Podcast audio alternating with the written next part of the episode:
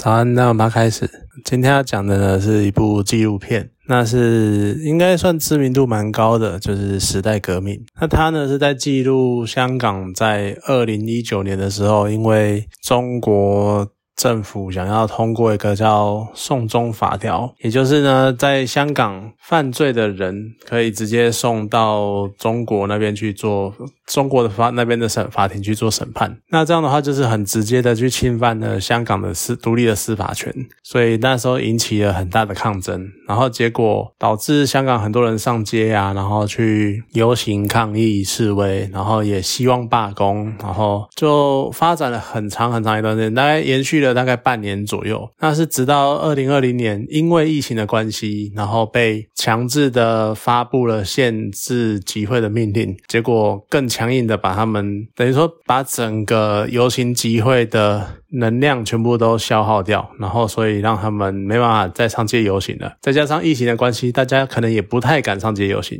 所以因为这种种因素，这个抗争活动渐渐的散掉，然后就变成，然后到后来的最后的结果是中国直接强硬的用另外一种方式绕过去，绕过了香港法治、香港法律的后门，然后结果，所以在。最后的情况，整个反送中好像一开始曾经一度被驳回，然后被取消，但是后来中国还是用他们的方式达到了他们要求。那整部纪录片呢，就是在讲这个香港民众他们在整个过程中抗争的那个过程。那当然，这是一个第一线的抗争的纪录片。那整个抗争过程呢，就是会有很多。蛮血腥的画面，因为从一开始的原本只是一个游行示威的过场，但是后来香港警方开始介入之后，就开始出现了很多呃打人啊，或是那种抗争啊，或者是那种像你可以看到汽油弹在漫天飞啊，然后或者是喷水车啊、催泪弹啊之类的。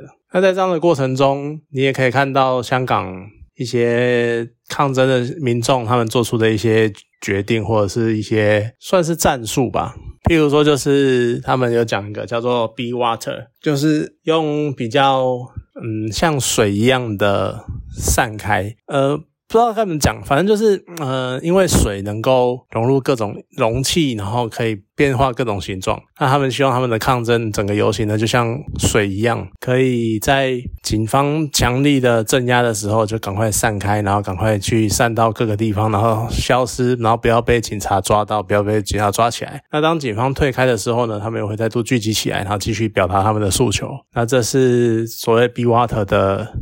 口号。那当然，在电影里面你也看到，他用一段空拍画面，然后去呈现出 Be Water 的，你就会看到人群因为警方来，然后所以开始沿着大街跑，然后开始在最后呢，在一个十字路口，然后分散，然后分成三路，然后整个人群散去，然后街道维持回到那种空无人的画画面。你就可以想象，我们其实呃多多少少都看过很多很多个是在新闻上面看过很多那种抗争，或者是各国的示威，甚至于有的演变成暴动，或者甚至于已经发展到内战的程度。那你可以看得到，他们都是很强硬的在对抗、对抗、对打。可是香港这个比较特别的是，他们一直在散，一直在退缩。其实，嗯。我不确定其他国家的反应或状态是怎样，但是我不禁会觉得，就是你看，像之前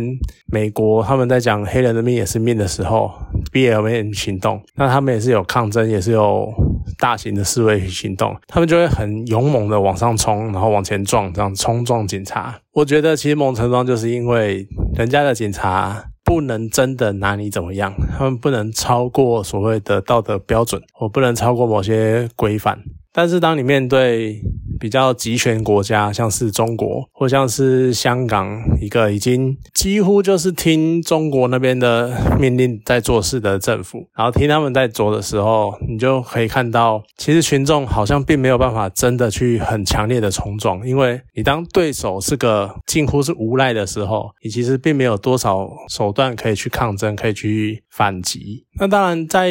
影片。我觉得其实严格来说，影片是稍微有点煽动的。我觉得难免，因为他要表达一种，他是站在香港寻求自由民主的角度去讲述这件事情，那他当然会希望能够带起借由纪录片带起大家对于香港的人权的注重。可是，呃，像我有一段就蛮感动的，甚至于是一度眼眶泛红的那一段呢，就是在讲他们。因为他们那时候抗争开始的时候，都会抗争的群众为呃主要的抗争群众都会穿黑衣服，然后戴口罩这样子，所以你可以看到他们在街上，然后到处跑来跑去，然后要就是聚众示威嘛。可是当警察来的时候，他们要逃跑。然后你可以看到旁边的民众呢，他们其实不一定也参加了示威游行，但是他们会对着这些人大叫：“警察来了，赶快跑，赶快离开，跑快一点！警察从哪里过来了？”其实那一段。我蛮感动的，因为我觉得可能有些人会觉得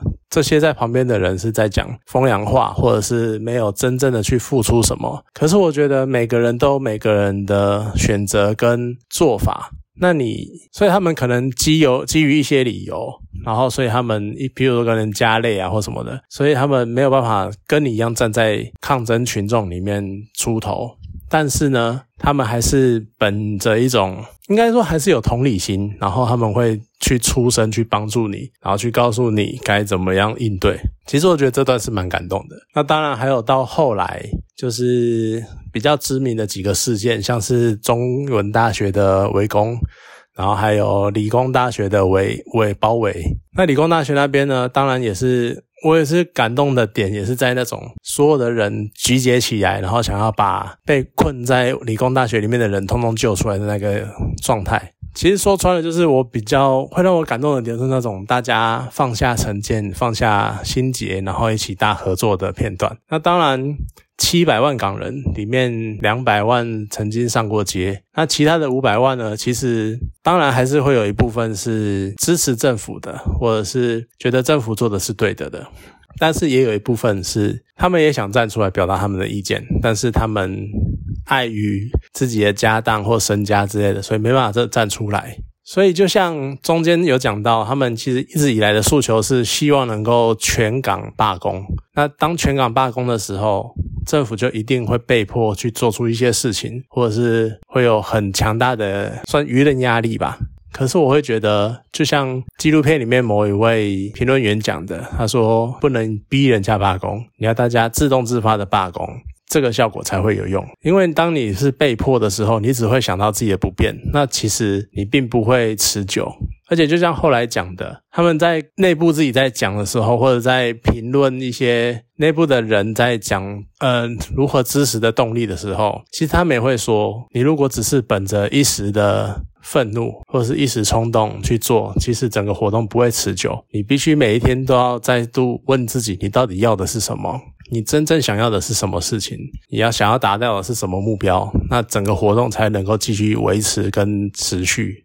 那当然，整个我其实我觉得整部纪录片的一个很重要的桥段就是理工大学的包围那一段，因为他们被包围了十六天，然后就是那个时候已经他们在描述里面的人，里面的人自己现身说法的时候，他们都说，其实当时包围了十几天之后，他们已经快要崩溃了，就那个精神跟那个压力，而且还有那种冲不出去或者是找不到地方逃的那一种压迫感。其实我就会想，一个抗争，一个示威。即便